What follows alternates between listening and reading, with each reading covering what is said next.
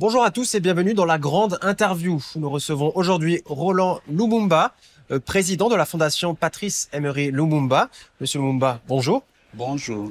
Alors une première question pour commencer. Pourquoi c'est important pour vous d'être aujourd'hui à Saint-Pétersbourg à l'occasion de ce sommet Russie-Afrique? J'estime que c'est important parce que là où l'Afrique euh, peut ou doit prendre leur décision, euh, la Fondation Lumumba aime y être, en dehors d'être témoin, participer à ce qui se passe. Mhm. Nous considérons que le monde, parmi les continents qui reste encore des choses à faire, c'est le continent africain. Et euh, les États-Unis a trouvé important de faire euh, une conférence avec euh, l'Afrique, la Chine l'a fait, la France l'a fait, et c'était tout à fait normal que qu'il y ait un grand pays comme la Russie le fasse. J'ai été convié dans la première conférence de Sochi et nous considérons que c'est un pays que mutuellement on en a besoin l'un de l'autre et surtout que euh, la Russie ou l'Union soviétique à l'époque, on n'a pas de litige historique comme avec d'autres pays euh, par rapport à notre passé commun. Mm-hmm. Et euh, nous n'oublions pas qu'ils ont contribué à la libération a aidé certains pays africains à se libérer euh, des colons qu'il y avait. Donc, euh, il n'y a qu'un a priori positif et euh, c'est important dans les champs de voir comment développer ça dans un sens positif des et Alors, on va revenir sur toutes ces, toutes ces problématiques, mais j'aimerais commencer par recueillir votre euh, votre témoignage sur le fait que euh, voilà, vous défendez la mémoire de Patrice euh, Lumumba, homme d'État congolais, considéré comme le premier héros national de la République démocratique du Congo post-indépendance. Et l'estime que porte la Russie à, à, à, son parcours et surtout son héritage est très fort. Et l'université russe des, amitiés du, de l'amitié des peuples, qui est l'une des plus prestigieuses universités en Russie, a donc renommé de nouveau euh, a, été de nouveau renommé en son nom, justement. J'imagine que vous y avez été sensible. Mais bien sûr, euh, nous étions très sensibles. On a suivi ça avec beaucoup d'intérêt. Et quand ça a été fait, qu'on a pris connaissance, on n'a pas manqué à écrire euh, aux autorités russes, euh, aux autorités académiques pour le remercier de nouveau pour l'honneur qu'ils font à notre euh, illustre euh, héros, un héros du Congo, de l'Afrique, du monde entier. Ils l'ont honoré, on le remercie énormément pour ce geste. Parce que vous pouvez nous parler un petit peu de, euh, de sa contribution, des liens très forts qui étaient à l'époque entre cette région du monde et l'URSS, et des relations qui ont découlé euh, avec la Russie. Quand est-ce qu'elles ont commencé ces relations et dans quel contexte? Euh, Les relations avec Lumumba, c'était à peine quand il a eu besoin. Il voulait être aidé par les Nations Unies qu'ils ont refusé. Euh, il s'est retourné vers l'Union soviétique. Ils ont accepté de lui prêter un avion pour déplacer. Ça veut dire que c'était pas quelque chose d'aussi grand, mais c'était significatif de montrer la volonté d'eux. Et à partir de cette date-là, beaucoup de ses adversaires euh, ont commencé à le traiter comme communiste pendant qu'ils ne comprenaient même pas le concept de communisme dans notre pays. Et, et après sa mort, euh, beaucoup de ses compagnons, ceux qui se retrouvaient en lui, euh, l'Union soviétique de l'époque a accueilli pas mal pour les former, pour... euh,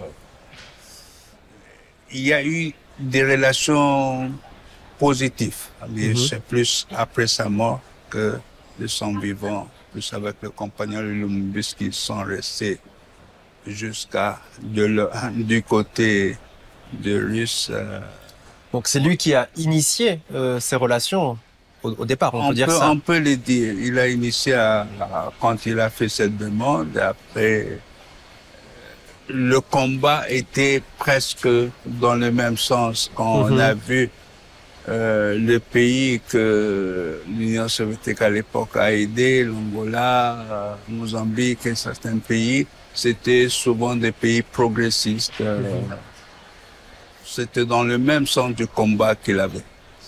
Et alors justement, comment ces relations ont-elles évolué jusqu'à aujourd'hui? Vous avez parlé de, euh, de la formation universitaire. Est-ce qu'il y a d'autres secteurs dans lesquels cette, euh, cette relation spéciale s'est développée?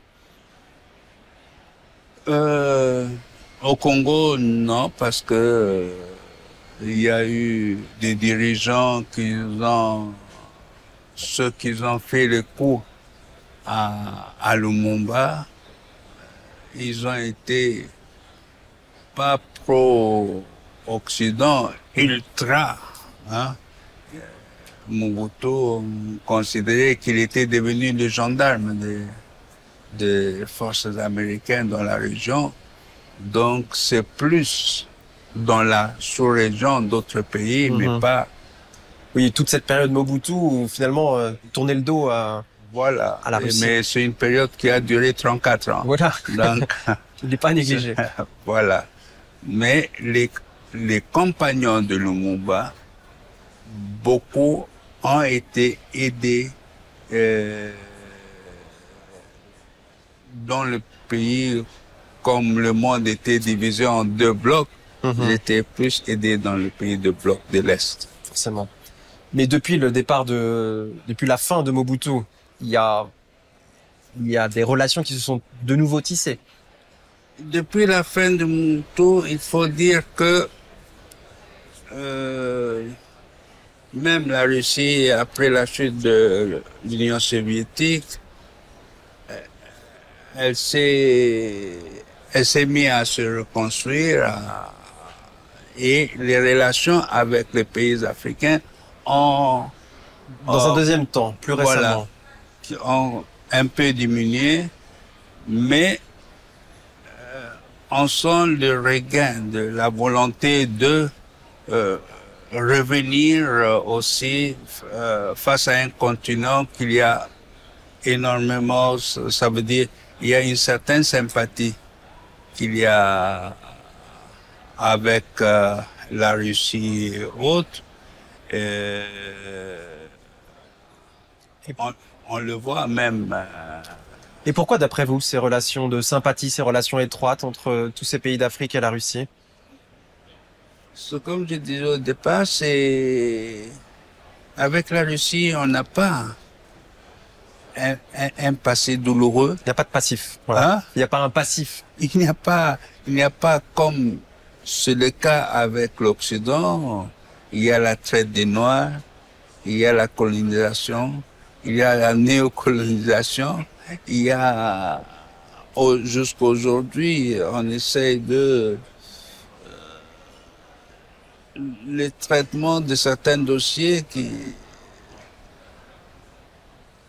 il y a une coopération, mais elle n'est pas assez équilibrée. Mais euh, euh, avec la Russie, euh, le- ce qu'il y a eu, il était assez équilibré. Ils étaient même sans, on peut considérer un peu sans arrière-pensée. Et c'est c'est la façon que nous cherchons, après une soixantaine d'années d'indépendance, de, de traiter avec respect, avec égalité. Euh, on cherche à aller avoir des relations que tout le monde en tire un bénéfice. Et nous, euh, malgré la mauvaise propagande qui s'est faite par rapport à, aux Russes en Afrique, mais on voit que les gens, ça ne prend pas comme ça devrait. Alors justement, quelle opinion euh, les populations africaines et francophones en particulier ont-elles de l'Afrique? Quelles, idées, quelles, euh, quelles idées la Russie euh, euh entraîne-t-elle? Euh, Si on parle de l'Afrique francophone, elle est le média qui qui influence, qui est très écouté. C'est un média occidental à 90% minimum. On se réveille avec le, le son des RFI, BBC, euh, la voix de l'Amérique. Et avec toute cette hostilité vis-à-vis de, de l'échange entre euh, Européens, entre la Russie et ces pays, ainsi de suite.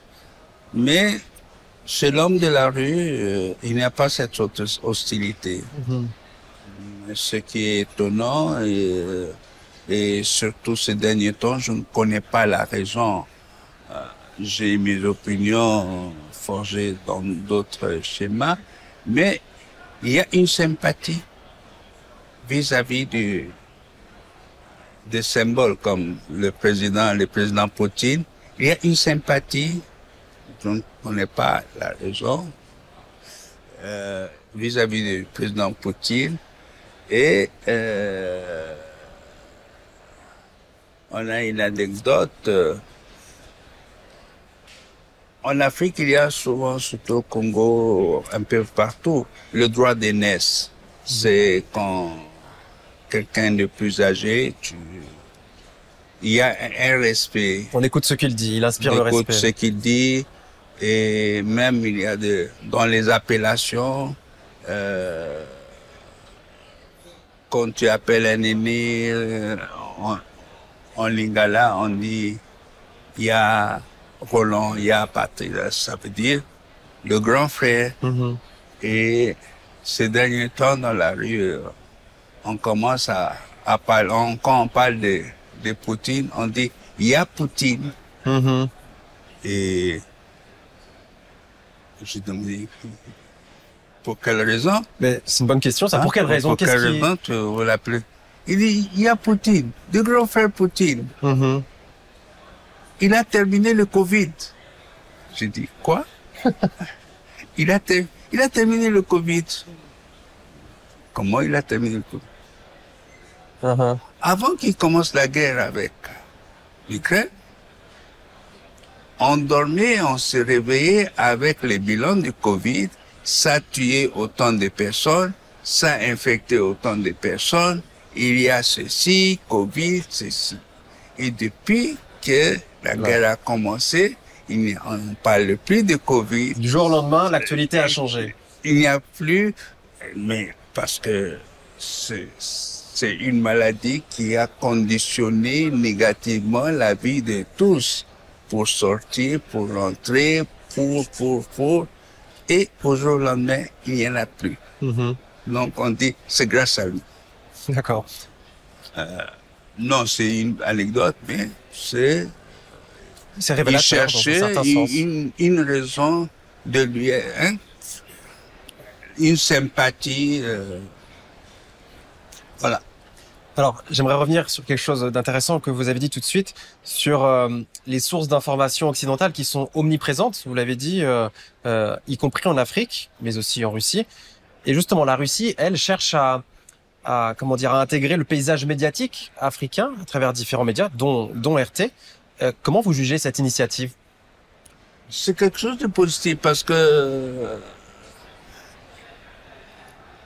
nous autres, on a la, la possibilité de voyager, de se déplacer, ainsi de suite. Donc, euh, on a l'Internet qui n'est pas à la portée de tous. On a beaucoup d'autres euh, outils qu'on arrive à comparer. Mais l'homme de la rue, celui qui est à l'intérieur du pays, n'a que sa petite radio, qui capte difficilement les réseaux, je ne sais pas, et s'il n'arrive qu'à capter que euh, RFI ou la Voix de l'Amérique, ce sera seulement ce sont des source cloches. Hein, ce sera, ce sont des cloches mm-hmm. D'information. Donc, euh, il n'aura pas. Et, et c'est ça l'avantage de dire que malgré ce son de cloches, il commence à être critique vis-à-vis de l'Occident dans le traitement de l'information. Mm-hmm. Donc que... c'est quelque chose de positif si la Russie essaye de, de travailler sur ce côté, d'informer aussi, ce sera quelque chose de gagné pour nous tous. Et en discutant avec les différents intervenants de ce, de ce sommet, on a aussi l'impression que euh, c'est une attente de, des populations d'avoir une diversité de points de vue pour pouvoir se, se former sa propre, sa, sa, propre opinion. Bien sûr, bien sûr, parce que il y a une volonté de faire connaître. Euh, euh J'étais invité hier euh, dans un panel sur le panafricanisme des, origines et je me suis retrouvé avec les enfants de ceux qui ont créé politiquement ce, le panafricanisme, les enfants de petit-fils de Nasser, l'enfant de Nyerere, de Kaunda, de Bembella, de Oliver Tambo, Mandela, Lumumba, et tous ont été réunis ici pour parler du panafricanisme et ses origines. Euh, ça m'a étonné, j'étais très fier. Euh, il y a une initiative pareille qui a été lancée à Tripoli à l'époque par le président Kadhafi, mais on peut comprendre le président Kadhafi. Il est africain, il dirige un pays africain, c'était tout à fait normal, mais la Russie, qu'elle n'est pas africaine, mais qu'elle a ce souci, mm-hmm. c'est vraiment, c'était quelque chose de très positif.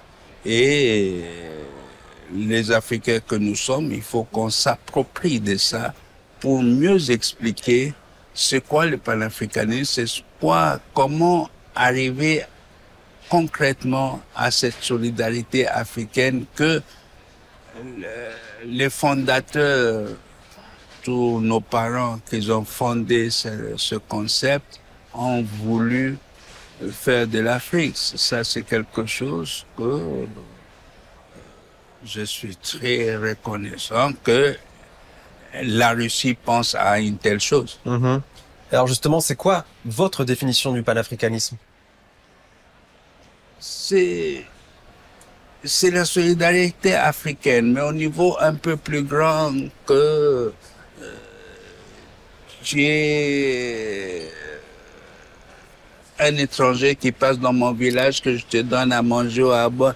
Non, c'est, c'est un peu euh, comme euh, ceux qui ont pensé à, à l'Union européenne pour faire face aux grands ensembles. Mm-hmm les États-Unis, la Chine, ainsi de suite, des pays presque continents pour être... Pour faire poids économiquement? Économiquement, socialement. la colonisation nous a fait perdre énormément de choses au niveau culturel, au niveau d'identité. Et quand les gens dans les années 50, 60, ils ont pensé que c'est quelque chose de aussi important qu'on soit ensemble pour faire face à, à ces masques. À l'époque, le danger, on le voyait plus par rapport aux Européens. Mm-hmm.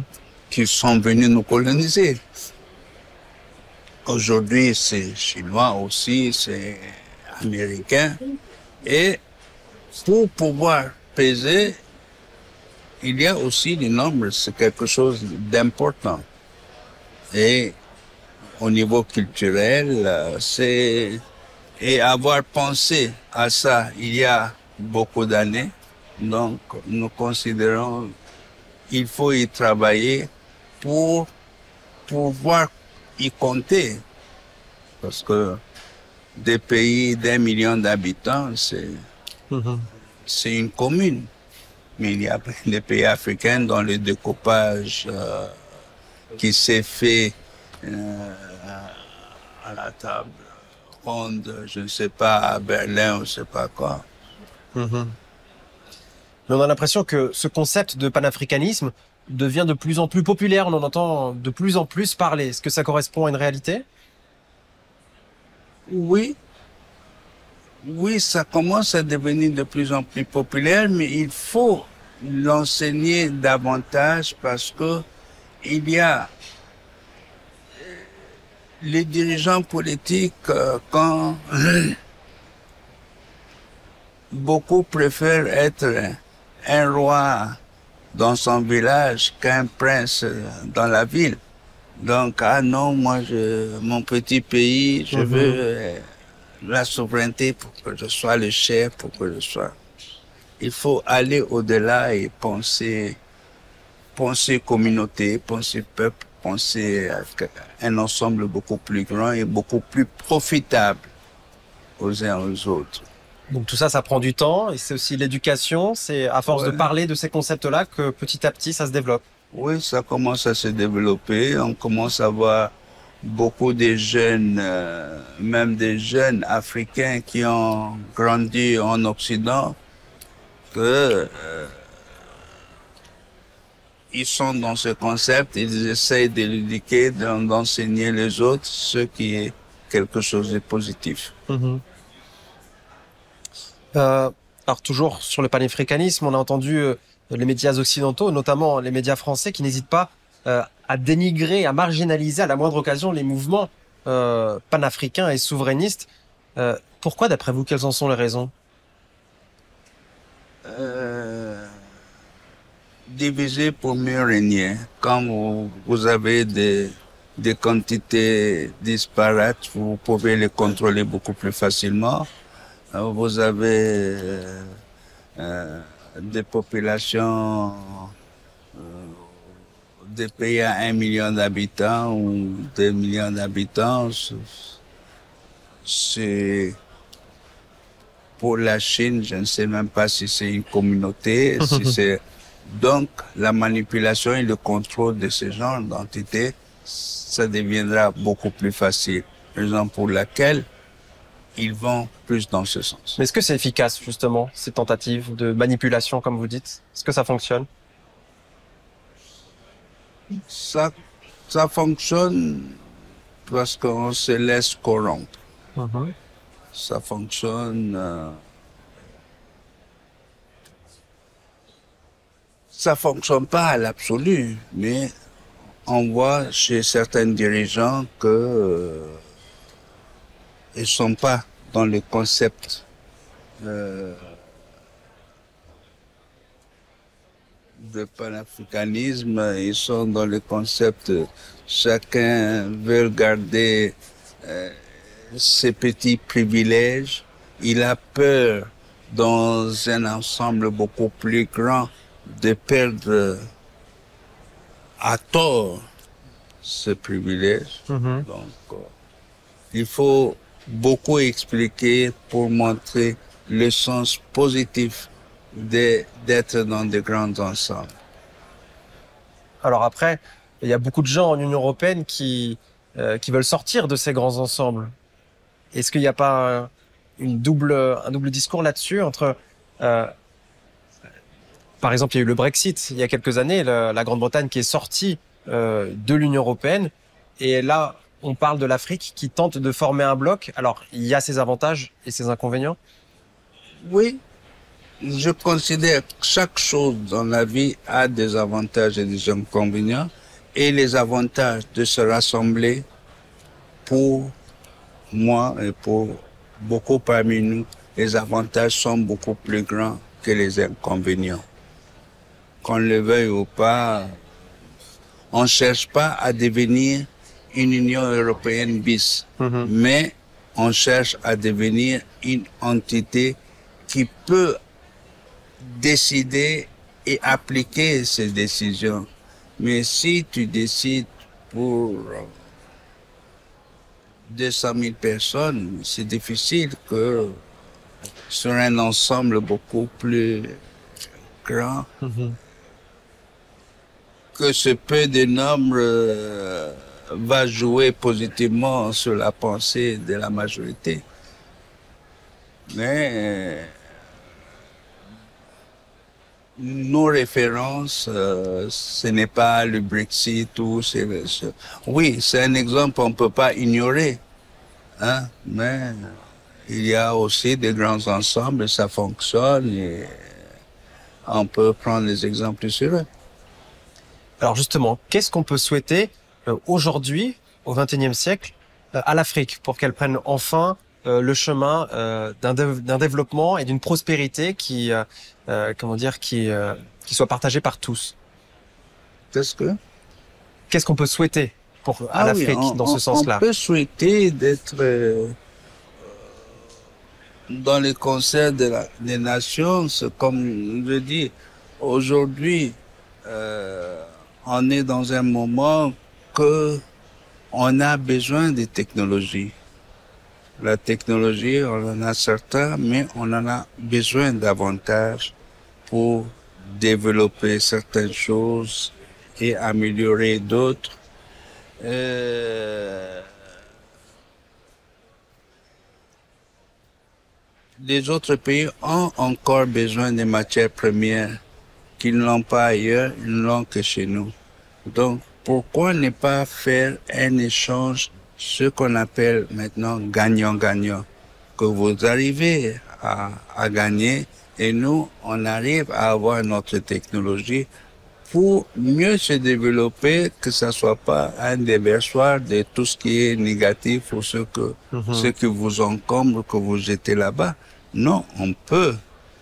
Euh, quand on parle de coltan pour faire le, le, les ordinateurs, les téléphones, ainsi de suite, une bonne partie se concentrer chez nous, en Afrique. Mais on n'a pas la technologie de... Mais on peut échanger ça contre d'autres technologies qu'on en a besoin. Mhm. Donc, euh, il faut pas uniquement euh, essayer de nous prendre ça à vil prix pour qu'on soit des un marché de ceci, cela. Non, essayons de d'être équilibrés. et- Que ce soit profitable aux deux côtés. voilà. C'est ça que nous souhaitons que, que ce soit l'Afrique de demain pour euh, euh, l'atmosphère et ce qui- les perturbations, la chaleur maintenant qui, qui devient à, à certains moments, j'étais en Europe, il faisait plus chaud qu'en Égypte, ici à, j'étais en France Mhm. il faisait une chaleur que je n'ai jamais connue en, en Afrique. Tout ça parce que vous avez coupé vos, vos forêts n'importe comment, vous l'avez exploité d'une façon très catastrophique. Aujourd'hui, nous payons le prix, tous ensemble. Mhm. Et peut-être même l'Afrique plus que certains pays occidentaux. Voilà. Et nous, maintenant, le seul poumon qui reste, c'est entre le Brésil et le Congo. Et on nous dit ne touchez à rien. Il faut pas couper. Mais comment ça se fait? Vous, pour vous développer, vous avez coupé, décimé, perturbé euh, Au nom du développement. au nom du développement. Et quand ça devient notre tour, vous nous dites non, ne touchez à rien. On dit oui, vous avez raison, on ne va pas perturber davantage. Mais si vous voulez qu'on ne perturbe pas, il faut donner la contrepartie. Sinon, on fera comme vous. On va exploiter pour mieux se développer et les conséquences seront sur nous tous. Mhm. Comme vous, vous le faites subir aujourd'hui. Donc, essayons d'être justes. Et c'est dans l'intérêt de tous. Eh bien, espérons que le message passe. Monsieur Lumumba, merci d'avoir répondu à mes questions Merci à vous. et merci à vous de nous avoir suivis.